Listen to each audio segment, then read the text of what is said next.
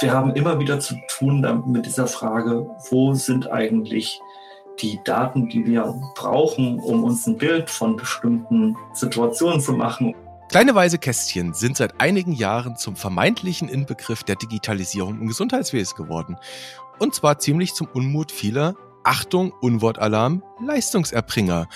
Wie aber sollte Digitalisierung denn wirklich aussehen aus Sicht von Ärztinnen und Ärzten in den Praxen? Das wollen wir heute besprechen und damit herzlich willkommen zu einer neuen Episode vom Evidenz-Update Podcast, wieder in einer Doppelbesetzung.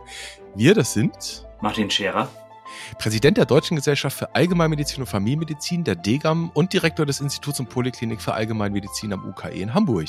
Ich grüße Sie, Herr Scherer, hallo. Und ich grüße Sie, Herr Nössler, hallo. Und heute ist bei uns zu Gast Christina Spörer, Sie ist Hausärztin in Winzen an der Luhe. Das grenzt mit der Elbe so ziemlich direkt an Hamburg. Und sie ist Vorstandsmitglied im Niedersächsischen Hausärzteverband und mit ihrer Praxis überdies auch noch akademische Lehrpraxis für das UKE, also mehrfach Kollegin von Martin Scherer. Ich grüße Sie, Frau Spörer. Schön, dass Sie dabei sind. Vielen Dank, dass ich dabei sein darf. Ja, und ich bin Dennis Nösler, stellvertretender Chefredakteur, Nachrichtenchef der Ärztezeitung aus dem Hause Springer Medizin. Das erste Wort hat natürlich Christina Spörer. Frau Spörer, gewähren Sie uns mal mit Blick auf das Thema Digitalisierung einen kleinen Einblick in Ihre Gemeinschaftspraxis. Wie viel machen Sie eigentlich noch mit Papier? Nun, das ist äh, sicherlich wie in den meisten Praxen mittlerweile so, dass unser Praxissystem komplett digital eingestellt ist. Aber natürlich haben wir noch jede Menge papiergebundene Vorgänge. Da sind insbesondere die Fremdbefunde, die wir durch die Patienten oder die Post erhalten, und selbstverständlich geben wir ja welche mit, wenn wir Patienten losschicken zu anderen Ärzten. Oder natürlich die ganzen Formulare. Das Formularwesen ist ja etwas, was wir nach Tag für Tag ausdrucken, sowohl Rezepte als auch Arbeitsunfähigkeitsbescheinigungen, Anträge, alles Mögliche, was man da so bearbeitet. Hm, das sind dann aber so eher die, das sind, das sind die externen Papiere, die notwendig sind. Faxgerät haben Sie natürlich auch noch, gehe ich von aus, ne? Klar, das gute alte Faxgerät. Aber unser Faxgerät ist tatsächlich digital eingebunden. Also die Faxe, die wir versenden, können wir direkt aus der Akte schicken. Und umgekehrt, die Faxe, die bei uns eingehen, können direkt in die Akten eingebunden werden. Da sparen wir zumindest ein bisschen Papier. Stichwort Digitalisierung, Videosprechstunden. Die haben so einen richtigen Hype erlebt in der Pandemie gerade auch. Sind sie ja auch, ich sag mal, abrechnungstechnisch auch erstmal wirklich ermöglicht worden in großer Dimension. Bieten Sie die auch Ihren Patientinnen und Patienten an?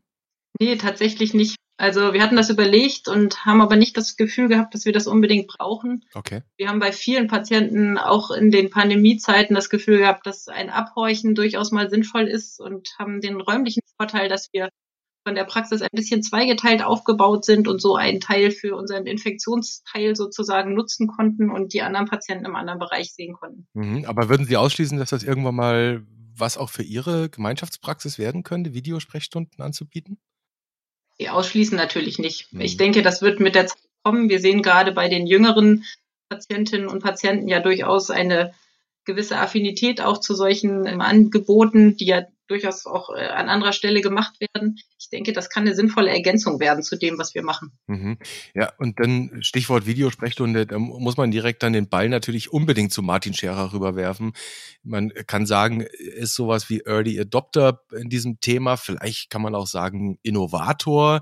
Ich werfe nur mal ein Beispiel ein, das vielleicht der eine oder die andere kennt. 2018 Wissen wir alle noch, da hat der Deutsche Ärztetag das ausschließliche Fernbehandlungsverbot gekippt.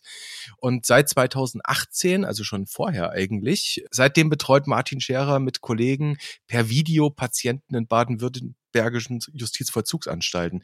Herr Scherer, telemedizinische Fernbehandlung, ist das aus Ihrer Sicht, aus Sicht des Early Adopters und Innovators nicht tatsächlich so Paradebeispiel digitalisierter ärztlicher Heilkunde?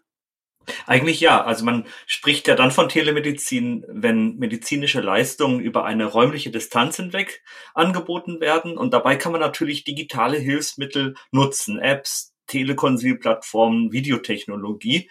Und unsere Videoklinik, die ich mitgründen durfte, die macht Telemedizin in Justizvollzugsanstalten inzwischen nicht mehr nur in Baden-Württemberg, sondern zusätzlich auch in Bayern, Nordrhein-Westfalen, Schleswig-Holstein und Thüringen. Und äh, das sind geschlossene Systeme. Also wir bewegen uns dann nicht in der Regelversorgung, die heute wahrscheinlich unser Hauptthema sein wird, sondern es ist ein geschlossenes System, in dem wir uns befinden und wir empfinden uns als eine Art Lückenbüßer. Das heißt, da wo keine AnstaltsmedizinerInnen vor Ort sein können, da versuchen wir durch allgemeinmedizinische Sprechstunden, durch psychiatrische Sprechstunden, durch Bereitschaftsdienste eben die Lücke zu schließen. Also ich habe hier ganz klar einen Interessenskonflikt an dieser Stelle, den ich aber auch immer ganz offenherzig kundtue. Mhm. Ist aber vielleicht auch ein guter Hinweis, dass Sie an dieser Stelle mit Telemedizin tatsächlich auch ein Stück weit, Sie nennen es jetzt Lückenbüßer, äh, ja tatsächlich ein Stück weit Ärztemangel beheben können aus der Ferne, ne? Ja, es ist immer ein zweischneidiges Schwert, weil ähm, dann manch einer denken mag, Mensch, wenn es jetzt da so einen bequemen Lückenbüßer gibt, dann gibt's vielleicht auch gar nicht mehr die Motivation, die Lücke anderweitig zu schließen, indem man sich um Nachwuchs kümmert und dann die äh, Stellen mittels Fleisch und Blut nachbesetzt. Aber so ist es nicht. Also mhm. die Nachbesetzungsbemühungen, die laufen parallel und das Nachwuchsproblem ist ja nicht nur in der Anstaltsmedizin eines, sondern in der Haushaltsmedizin ganz genauso. Mhm, auch in der Fläche. Stichwort Regelversorgung haben Sie gerade angesprochen. Ihre Kollegin Spörer sagt, ja, eigentlich wollen wir unsere Patienten anfassen. Wir haben das jetzt auch in der Pandemie noch nicht so als Notwendigkeit gesehen. Ja, Fernbehandlung, telemedizinische Fernbehandlung, Videosprechstunde etc. Was sind so Ihre Erfahrungen mit dem Thema Videosprechstunde? Sie haben das ja damals auch in der Flüchtlingskrise sehr wohl gemacht. Stichwort Dolmetscher dazu holen. Was würden Sie Ihrer Kollegin sagen für das Thema Regelversorgung? die Präsenzkonsultation wird immer der Goldstandard sein und es wird immer ein Delta geben zur telemedizinischen Behandlung und wir müssen einfach versuchen, dieses Delta so klein wie möglich zu machen. Das heißt, dass wir inspektorisch alles rausholen, was rauszuholen ist, über die Kamera, über zusätzliche Kameras oder Otoskope, dass man telemedizinisch die Trommelfälle inspizieren kann oder auch den, in den Rachen schauen kann. Dermatoskop kann man anschließen, elektronische Stethoskope kann man anschließen. Das funktioniert eben dann, wenn man eine Pflegekraft vor Ort hat, die diese Geräte führt und diese Befunde dann beziehungsweise diese Daten dann übertragen werden können. Und dann bleibt als Achillesferse in der telemedizinischen Untersuchung eigentlich nur noch die Palpation mhm. übrig. Mhm. Das Berühren. Und, ja. äh, aber es funktioniert gut. Man mhm. muss die Grenzen kennen. Ich könnte Ihnen ja auch, während wir diesen Podcast hier aufzeichnen, einfach mal ein Einkanal-EKG via Apple Watch rüberschicken und dann können wir ja mal schauen, was da rauskommt. Aber mit Blick auf das Thema Digitalisierung, das ist ja wirklich weit, weit mehr als nur das Thema Fernbehandlung. Mal noch anders gefragt, Herr Scherer, haben Sie eigentlich als, ja, am Krankenhaus tätiger Arzt, haben Sie schon EHBA, einen elektronischen Heilberuferausweis oder haben Sie noch den alten Papierlappen?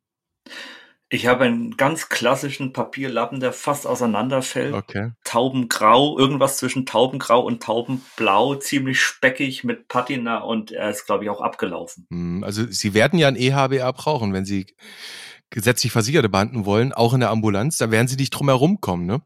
Ich werde mich drum kümmern.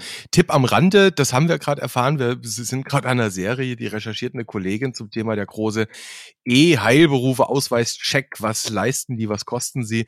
Und was die Kollegin herausgefunden hat, äh, heißt einfach, wer jetzt bestellt, kriegt, wenn er Glück hat, im Juli noch einen Ausweis. Also da gibt's wohl Lieferverzögerungen. Das nur so für den Hinterkopf. Wir wissen alle, 1. Juli ist der Stichtag. Da sollen alle gesetzlich Versicherten bundesweit eben diesen Anspruch haben auf die Füllung der EPA, der E-Patientenakte. Paragraph 341 Absatz 6 SGB 5, das werden wir einfach mal verlinken, gibt ein Prozent Honorarabzug. Und das wollen Sie doch Ihrem Arbeitgeber nicht zumuten, Herr Scherer, oder? Auf keinen Fall. Was sagt eigentlich zum Thema Honorarabzug? Jetzt haben wir ja eine Berufspolitikerin hier im Podcast, Frau Spörer. Was sagen Sie eigentlich dazu, wenn es jetzt Honorarabzug gibt, wenn eine Kollegin, ein Kollege einfach mal ab 1. Juli das noch nicht kann?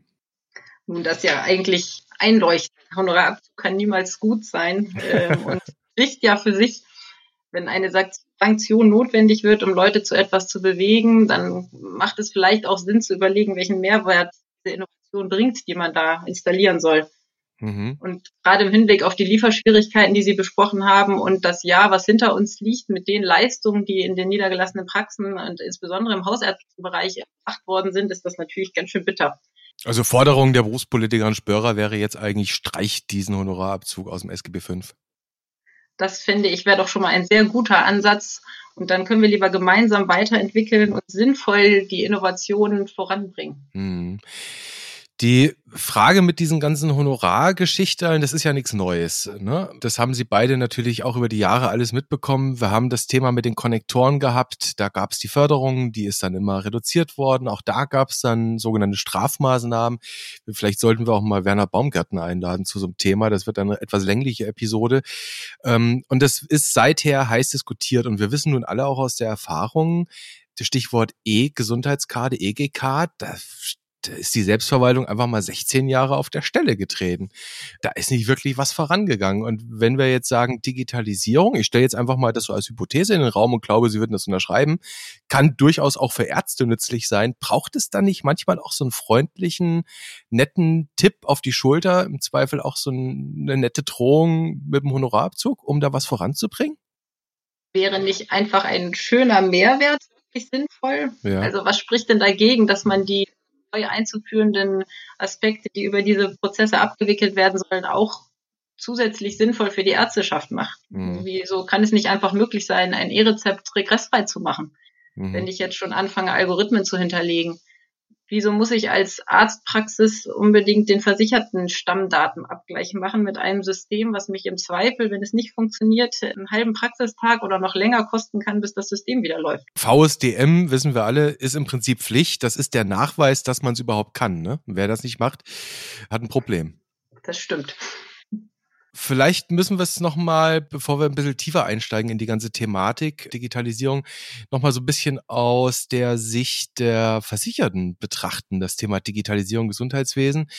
Wir wissen nun alle, wenn ich jetzt als Versicherte, wenn Sie, wenn Sie gesetzlich versichert sind, zu Ihrer Kasse gehen, dann müsste die Kasse, wenn Sie es wollen, Ihnen eine E-Patientenakte anbieten. Oder eben wahlweise mir. Wir wissen auch, und das ist eine andere Ebene der Digitalisierung, ist ein echtes Novum weltweit. Wir haben mit dem digitale Versorgungsgesetz damals die DIGA bekommen, auch einfach mal Apps auf Rezept. Und jetzt sollen in diesem Sommer noch, das Gesetz heißt DVPMG, Achtung, Wortungetüm, kennen wir aus dem Hause Spahn, digitale Versorgung und Pflegemodernisierungsgesetz DVPMG sollen die DIPA kommen. Das sind die digitalen Pflegeanwendungen. Also aus dieser Sicht, was es da jetzt so aus meiner, ja, aus, aus der versicherten Sicht geben kann, das sind doch sehr wohl auch Fortschritte, Herr Scherer. Was meinen Sie? Ja, also das können Fortschritte sein im Bereich der Betreuung, der Bekleidung, der Kommunikation. Das können Fortschritte sein bei der Information oder bei organisatorischen Abläufen. Das können körperliche Themen sein. Das können kognitive Themen sein. Das muss man sich im Einzelnen anschauen, aber das Potenzial ist auf jeden Fall da. Mhm, also der Herr Scherer sieht das Potenzial. Und Frau Spörer, Sie haben eben davon gesprochen, dass ein Digitalisierungsfortschritt einfach auch mal einen Mehrwert bieten sollte. Dann würden es die Leute ja dann eben machen. Stichwort App auf Rezept. Ist, kann das nicht auch tatsächlich ein Mehrwert sein, auch aus versicherten Sicht? Grundsätzlich denke ich, äh, wenn eine sinnvolle App da ist, ja. Aktuell ist es ja doch sehr schwierig. Es sollen jetzt ja auch für Ärzte zusätzliche Hinweise erarbeitet werden, welche Apps wie einzusetzen sind und wo wirklich gute Daten da sind. Mhm. Aber ich glaube schon auch, dass so ein bisschen Goldgräber Ich habe die Möglichkeit, eine App auf den Markt zu schmeißen und das System muss diese irgendwie integrieren. Also Sie befürchten oder Sie sehen auch eine mögliche Gefahr, dass natürlich da ein neuer Markt, benutzen wir mal diesen Begriff, aufgemacht wird, äh, wo dann durchaus auch Angebote reinkommen, die vielleicht von zweifelhaftem Naturell sein könnten.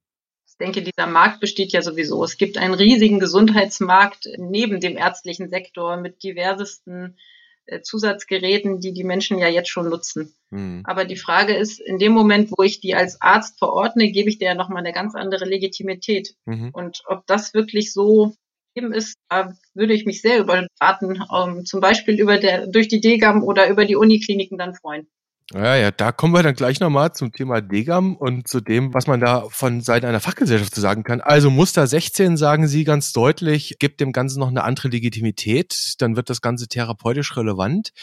Wir sind ja hier, Herr Scherer, wieder Nomen ist Omen. Im Evidenz-Update. Und wenn wir über die DIGA reden, wenn wir über die DIPA reden, Frau Spörer hat es angedeutet, geht es um die Frage, was nützt das?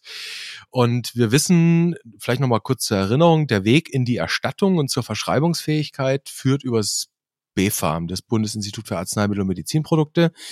Da muss ein Anbieter einer solchen App den Nutzen nachweisen. Ganz klassische klinische Studie, das ist in einer Rechtsverordnung vorgegeben. Es gibt auch so einen Fast Track, da kann man dann ohne klinische Evidenz schon mal rein, hat dann aber nur mehr zwölf Monate Zeit, um das nachzuliefern. Und wenn man jetzt mal so reinschaut, es gibt ein gutes Dutzend Apps, die sind bereits gelistet, die sind zugelassen. Und wenn man schaut, Herr Scherer, die allermeisten sind irgendwie bei F-Diagnosen indiziert. Es gibt auch was, Stichwort Multiple Sklerose, Stichwort Migräne, Stichwort Cervix-CA. Dann haben wir eine, die ist für Zustände nach Hirnblutung oder Schlaganfall. Aber auch da beziehen sie sich immer auf psychische Begleitsymptomatik. Also es geht alles so sehr in Richtung die Verhaltenstherapie. Wenn wir jetzt mal den Versorgungsforscher Scherer damit befragen, was geht Ihnen da durch den Kopf, wenn Sie überlegen, kriegen wir da überhaupt Evidenz hin? Weil wir wissen ja gerade, psychotherapeutisch das gut zu erforschen, brauchen wir Fragebögen etc. Was denken Sie darüber?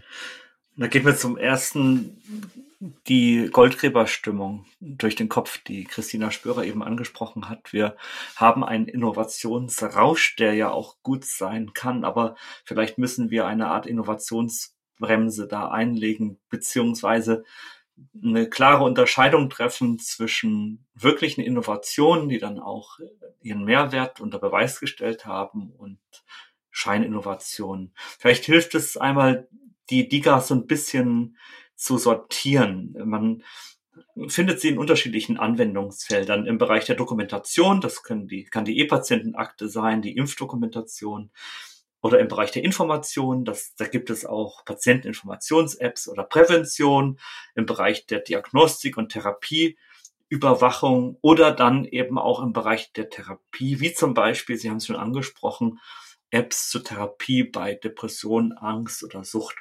Mhm. Und das digitale Versorgungsgesetz formuliert aus Sicht der DGAM deutlich zu niedrige Anforderungen an die Qualität der DIGAs. Ähm, insbesondere die, die ärztliche Aufgaben in Diagnostik oder auch Therapie betreffen. Und da müssen wir genauer hinschauen. Da brauchen wir Evaluationskonzepte.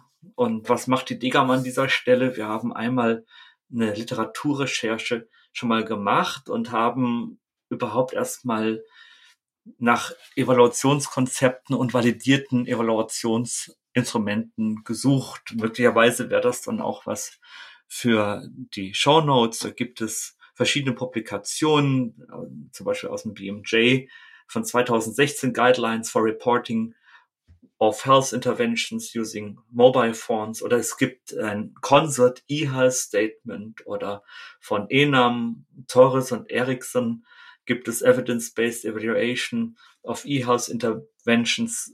Kovac et al. haben ein Framework gemacht. NICE hat ein Framework gemacht. Also da gibt's eine ganze Reihe. Und die Aufgabe der DGAM ist es jetzt eben, diese Evaluationsinstrumente zu sichten, zu bewerten und dann auch äh, eine Art Manual zu machen für die Evaluation von DIGAS. Hm, aber das Manual würde sich dann tatsächlich hier an die regulatorischen Ebenen richten müssen. Also im Prinzip an die Leute, die im BFAM tätig sind. Ne? Das kann man ja jetzt nicht den Hausärzten überlassen. Nein, Jede nein, App Gottes Willen. Nein, nein. Okay, ja, Sie haben es gesagt, ein, ein, ein riesige Innovationsblase in Anführungszeichen. Und wir wissen ja, dieser Innovationsbegriff, der ist ja ganz interessanter, sage ich mal. Den kann man ja ganz unterschiedlich auch einsetzen. Und wir haben jetzt das Thema Diga Dipa. Okay, da steht drin, ihr müsst eine RCT machen. Also ja, also mindestens mal eine ordentliche Beobachtungsstudie, besser eine RCT. So viel steht drin. Sie sagen aber, aus Ihrer Sicht geht das DVG nicht weit genug. Und wir wissen alle, wie das auch in der Vergangenheit waren, ist auch äh, auf der pharmazeutischen Ebene, Stichwort Anwendungsbeobachtung, ne? also Studiengattung mit vielen Fragezeichen. Sehen Sie da durch das Thema Apps auf Rezept so eine Renaissance klinisch fragwürdiger Studien? Ja, das darf nicht passieren. Es gibt ja eine Stellungnahme des IQWIC zum Referentenentwurf, ist jetzt zwei Jahre alt, vom 15.05.2019. Hm. Und Ebenso wie das IQWIC plädiert auch die DGAM dafür, dass verortenbare DIGAs äh, vergleichbaren methodischen Zulassungsstandards entsprechen müssen wie Medikamente auch oder wie nicht medikamentöse Interventionen. Da ist die Anwendungsbeobachtung natürlich deutlich drunter. Frau Spörer, haben Sie eigentlich schon mal in der Praxis eine Patientin, Patienten gehabt, der oder die gezielt nach so einer App auf Rezept gefragt hat? Nein, habe ich noch nicht gehabt. Noch nicht. Äh, und teilen Sie so ein bisschen die Sorge oder die Befürchtung, dass Sie da auf einmal mit Apps konfrontiert werden, von denen Sie gar nicht äh, ja beurteilen können, nutzen die jetzt was oder nicht? Haben Sie oder anders gefragt, haben Sie das Gefühl, dass Sie sich mit diesen Apps auf Rezept überhaupt gut informieren können oder über diese Apps gut informieren können im Moment? Nun, da kommt ja was. Wir haben ja Gott sei Dank Institute im hausärztlichen Bereich, die Fortbildung in dem Sektor auch anbieten. Mhm je mehr dann da ist, desto besser kann man sich sicherlich informieren. Aber aktuell sehe ich tatsächlich weder eine Nachfrage noch einen richtig großen Bedarf. Okay. Also, eine Sache, die am entwickeln ist, ich will noch mal kurz den Versorgungsforscher äh, Scherer fragen mit Stichwort auf das Thema Anwendungsbeobachtung. Klare Meinung, hat er da schon gesagt, Vorsicht, Vorsicht, Vorsicht. Ähm, jetzt reden wir ja oft, äh, Stichwort Pandemie, auch über Real-World-Data. Das ist so ein bisschen die Neuformulierung dessen, was man eben früher AWB nannte äh, nennt man heute Real-World-Data, dann kann man dann auch gleich den nächsten Gedankengang einfechten und sagen, ah, Real-World-Data ist gleich Big Data, ist gleich KI, ist gleich Machine Learning. Da könnte man jetzt eine zig Episoden noch hinten anflanschen, aber Herr Scherer, aus Versorgungsforschersicht, Real-World-Data, jetzt wieder zur E-Patientenakte. Das sind ja Real-World-Data, wenn sie denn richtig gepflegt würde. Müsste da nicht Ihre Herzfrequenz einen Sprung nach oben machen?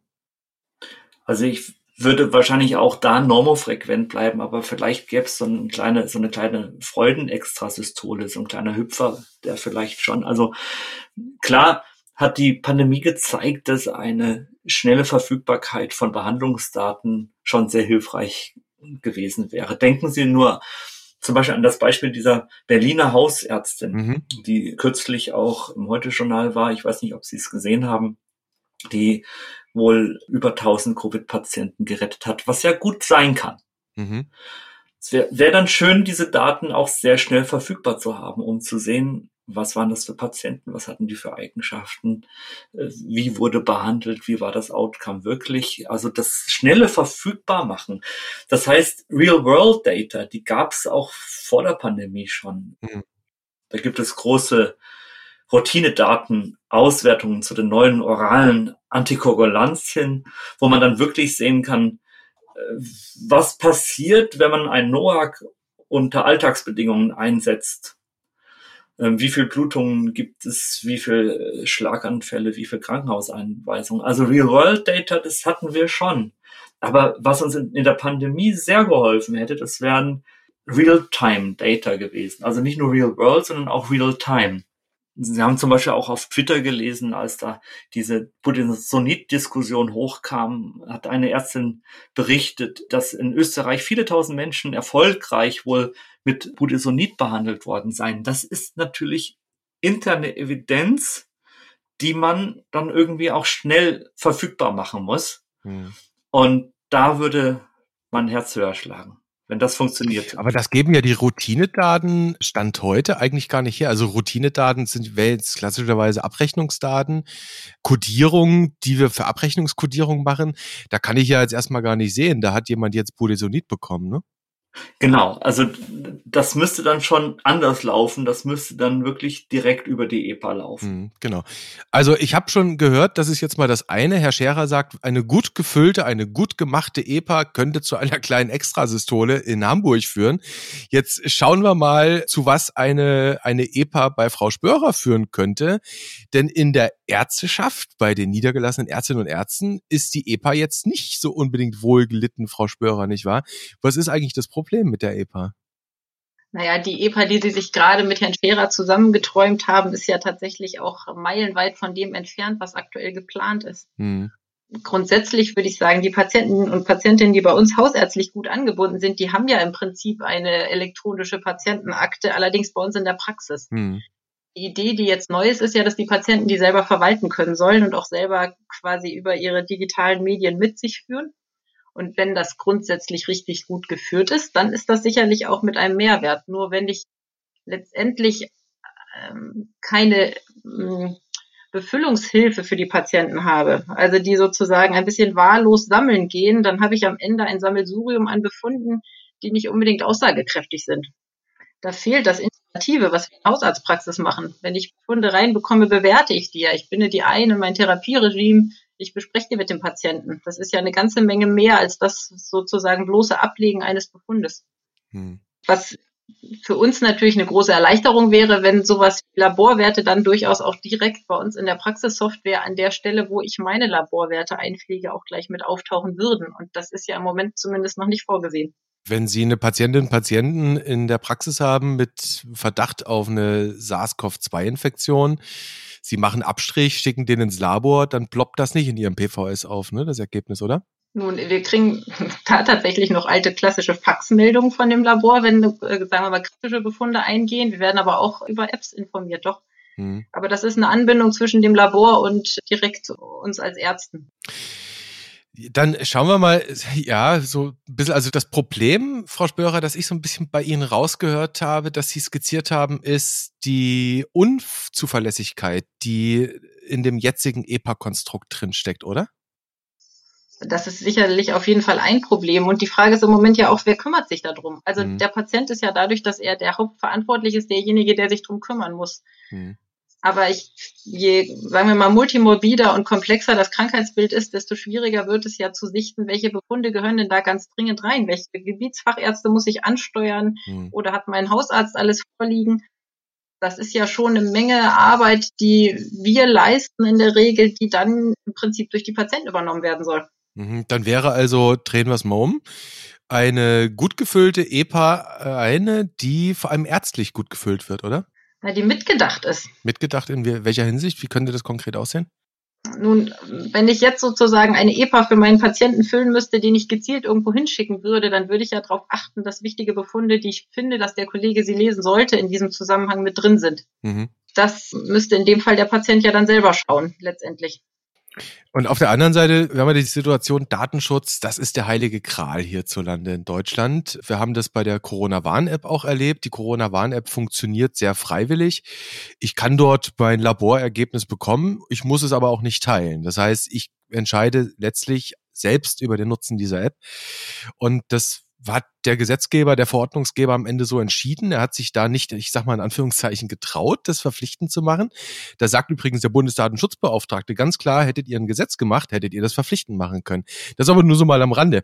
Stichwort EPA und Verlässlichkeit. Wenn Sie sagen, es soll auch für Ihre gebietsärztlichen Kollegen am Ende nützlich sein, unterm Strich natürlich immer dann für den Patienten und für die Patientin. Dann haben wir doch ein Problem auch mit der Situation heute, wie die EPA im Moment konstruiert ist, dass ich als Versicherter auch löschen kann. Nehmen wir mal an, ich wäre unter Makuma und dann tragen Sie das da ein, sinnvollerweise, ist ja auch gut zu wissen, und ich lösche das raus, das bringt doch nichts, oder? Das verbessert auf jeden Fall nicht die äh, Behandlung, sondern verschlechtert die Behandlungsqualität. Und ich denke, das muss klar kommuniziert werden mhm. dass, wenn Daten nicht zugänglich sind, dass natürlich die Behandlung nicht so umfassend gut sein kann. Mhm. Passieren tut das jedoch auch schon in der heutigen Versorgung. Also aus Unwissenheit oder weil Patienten äh, vielleicht auch Dinge nicht erzählen wollen, kann es mir natürlich auch jetzt passieren, dass ich bestimmte Befunde nicht erfahre. Aber auch da, je besser meine Patientenbindung ist, je zuverlässiger das funktioniert, desto weniger habe ich das Problem ich finde diesen analogen Vergleich ganz interessant. Ich sag mal, wenn ich aus dem Krankenhaus komme, Entlassbrief und ich bringe ihn einfach nicht zur Hausärztin, zum Hausarzt mit, ist ja eine ähnliche Situation. Ne? Das ist ziemlich ähnlich, ja. Kann manchmal ganz schön in die Hose gehen, auch wenn man vielleicht eine Woche wartet, bis man zum Hausarzt geht, weil dann die medikamentöse Versorgung in der Zwischenzeit eine Pause erfährt. Das klingt vielleicht den Ball nochmal zu Martin Scherer rübergespielt, was Frau Spörer sagt.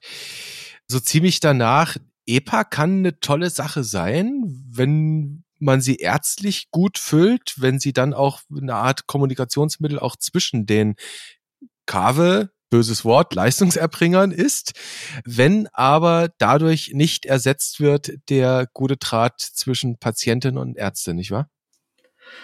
Das ist nach wie vor das Kernelement der medizinischen Versorgung die Arzt-Patienten-Beziehung, die Langzeitbeziehung, das vertrauensvolle Aufgehobensein in der Praxis im Rahmen eines freiwilligen Primärarztsystems der hausarztzentrierten Versorgung, das ist nach wie vor der Kern. Ohne das geht es nicht.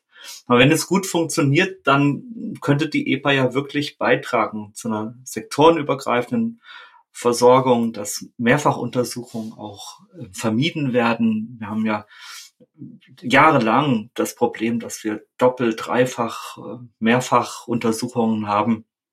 Und wir müssen diese Schnittstellen viel besser überbrücken. Da könnte die EPA bei helfen.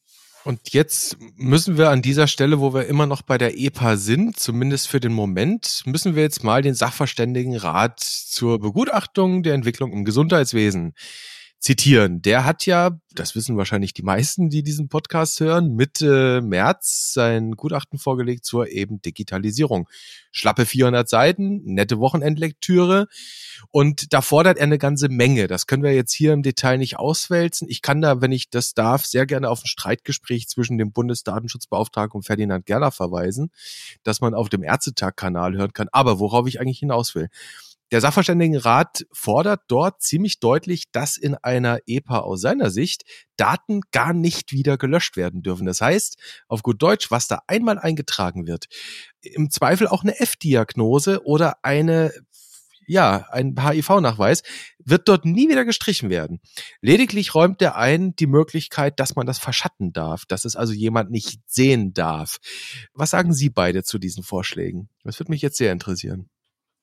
Naja, zum einen, es sind zwei Themen. Also zum einen berührt es das Thema der Patientensicherheit. Also wenn es jetzt um Sicherheitsaspekte geht, da hm, bin ich ganz eng bei Christina Spörer, das ist völlig klar. Und sie ist wahrscheinlich auch bei mir, wenn ich sage, heikle Diagnosen, mit denen muss man oder potenziell stigmatisierende Diagnosen, mit denen muss dann natürlich extrem sorgsam umgegangen werden. Wir haben das auch jetzt schon, dass sich da eine Hepatitis C jahrelang durch irgendwelche äh, Akten schleppt oder Befundberichte schleppt, dass Diagnosen mitgeschleppt werden, wo wenn es Patienten in die Finger kriegen, dann sagen, hey, ähm, also der Alkoholabusus, das ist so nicht mehr, das war mal und überhaupt, also die Depression, die da steht oder die schizoaffektive Störung, also das sehe ich ganz anders. Also da haben wir auf jeden Fall eine Baustelle. Wie geht man mit, mit solchen Diagnosen um? Wie geht man mit F-Diagnosen um? Aber ich glaube, man muss das trennen von so Fragen der Patientensicherheit und dann eben diese, diese schwierigen, potenziell stigmatisierenden Diagnosen. Es hat ja auch hier und da dann seinen Sinn, dass es dann auch Bereiche gibt, auch innerhalb einer Akte Bereiche gibt, wo Ärztinnen für Ärztinnen dokumentieren, indem sie zum Beispiel Compliance-Probleme oder anderes. Also wo, wo man, wo, wo es ganz klar eine Situation gibt, das würde hier äh, doch Diskussionen hervorrufen, wenn ich diese Daten auch zwischen Arzt und Patient teile. Frau Spörer, wie sehen Sie es? Ich finde den Aspekt sehr wichtig und ich finde auch die Frage der Vertrauensbindung zwischen Arzt und Patient als sehr relevant. Ich kann ja nicht einen Patienten zwingen, eine, äh, ein relevantes Dokument hochladen zu lassen in eine EPA, was er nachher nie wieder löschen darf, wenn er sich nicht sicher fühlt mit diesem Befund. Mhm. Und ähm, ich erlebe schon im Alltäglichen, dass das durchaus auch eine Art Vertrauensbeweis ist, wenn dann ältere Geschichten, die solche heiklen Themen berühren, Thema werden dürfen. Mhm. Und diese dann ungefragt zu allen möglichen Gebietsfachärzten mitzutragen, wo sie vielleicht auch nicht unbedingt von Relevanz sind, finde ich, ist schon eine enorme Verantwortung, die man den Patienten dann auflädt. Dann versuchen wir es mal mit einer Alternative. Also Sie, Sie, Sie haben ja eingangs auch gesagt, Digitalisierung soll einen Mehrwert schaffen. Digitalisierung soll was bringen. Und am Ende müsste das jetzt mit Blick auf die EPA wahrscheinlich dann aus zwei Perspektiven bejaht werden, nämlich aus der versicherten Perspektive, wo man dann sehr wohl sagen kann, ich will nicht bis zu meinem Lebensende, dass da irgendwie ein Stigma an mir haftet auf der einen Seite und aus ärztlicher, aber letztlich auch aus Patientensicht natürlich, ich will am besten therapiert werden, ja. Und dann haben wir ja noch die Forschungssicht, die kommt ja auch noch mit dazu. Äh, Wäre das nicht zum Beispiel denkbar mit Blick auf die EPA, Frau Spörer, Herr Scherer, dass man so eine Mischung aus EPA und E-Arztbrief macht und sagt, dass zum Beispiel die behandelnde Hausärztin am Ende entscheidet, welche Eintragungen also im, im Gespräch natürlich mit dem, mit dem Patienten gemeinsam entscheidet, wir geben jetzt zusammen diese und jene Einträge für den und den Gebietsarzt frei, zu dem du jetzt in zwei Wochen einen Termin hast. Wäre das nicht zum Beispiel so eine Sache, wo man sich nähern könnte?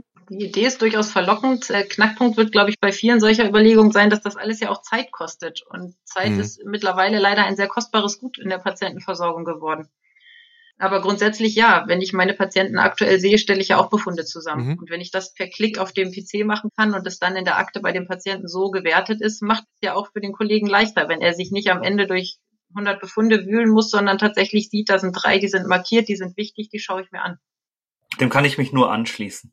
So, jetzt haben wir es bis hierhin geschafft, Sie beide mal über das Thema EPA und Apps zu reden. Und wahrscheinlich könnten wir über das Thema Digitalisierung ja noch Stunden länger reden, ja Tage länger. Wahrscheinlich könnten wir einen ganz eigenen Podcast dafür aufmachen mit Ihnen beiden. Digitalisierung in der Arztpraxis. Wir müssen das vertiefen, das ein oder andere. Für diesem Moment soll es genügen, dass wir mal über die E-Patientenakte gesprochen haben und wie sie vielleicht besser sein könnte, wie sie auch mehr Mehrwert bringen könnte. Ähm, Frau Spörer, ich bedanke mich sehr, dass Sie heute dabei waren. Wie hat es Ihnen gefallen? Es war sehr interessant. Vielen Dank. Aber das Thema Digitalisierung sicherlich noch nicht zu Ende. Nein, ne? noch lange nicht. Ich glaube, es ist höchste Zeit, dass wir ordentlich einsteigen. dass wir ordentlich einsteigen und zwar in mehrfacher Hinsicht. Frau Spörer, vielen Dank auch von meiner Seite. Herr Scherer, ja, was soll ich sagen? Bei Ihnen muss ich mich sowieso bedanken dafür, dass Sie wieder die Zeit hatten, dafür, dass wir mal über Digitalisierung sprechen konnten, dafür, dass Sie diese chlorreiche Idee hatten, Christina Spörer einzuladen. Wir sind wir an der Stelle, Sie wissen, was dann immer kommt und ich Sie frage. Wahrscheinlich der Cliffhanger. Oh ja. Ja, also vielen Dank auch erstmal, äh, Herr Nüssler, dass Sie auf das Thema eingegangen sind. Danke, Christina, dass du dabei warst das Thema Digitalisierung ist ja nichts Geringeres als die Frage, welche Art von Versorgung, welche Art von Medizin wir in der Zukunft betreiben wollen. Und deshalb haben wir durchaus noch Material und genug Stoff für eine weitere Folge zu diesem Thema. Wenn es zum Beispiel auch vielleicht nochmal um die Frage geht, wie hätte eine weiter vorangeschrittene Digitalisierung in der Pandemie vielleicht noch besser helfen können und vielleicht kommen wir auch mal auf den einen oder anderen normativen Aspekt zu sprechen. Welche Art von Entscheidungsfindung wollen wir und wie kann die Arzt-Patienten-Beziehung überhaupt gestaltet sein? Nur so als Beispiel. Mhm, normative Aspekte, Frau Spörer, und da sind Sie doch sicherlich unbedingt mit dabei, oder? Absolut. Fein. Dann ist der Cliffhanger quasi gar kein Cliffhanger mehr. Das ist schon gespoilert und zwar ganz ordentlich. Wir, wir, wir, Herr Scherer, Frau Spörer, vielen Dank. Wir werden uns also neuerlich mit dem Thema Digitalisierung beschäftigen. Herr Scherer hat die Agenda vorgegeben. Dann würde ich sagen, freue ich mich ganz persönlich. Nochmal danke an dieser Stelle. Freue ich mich ganz persönlich, wenn wir drei uns dann wiederhören an gleicher Stelle und auf gleicher Welle. In diesem Sinne, alles Gute für Sie, eine schöne Woche. Danke ebenfalls. Bis nächste Woche. Vielen Dank. Thank you.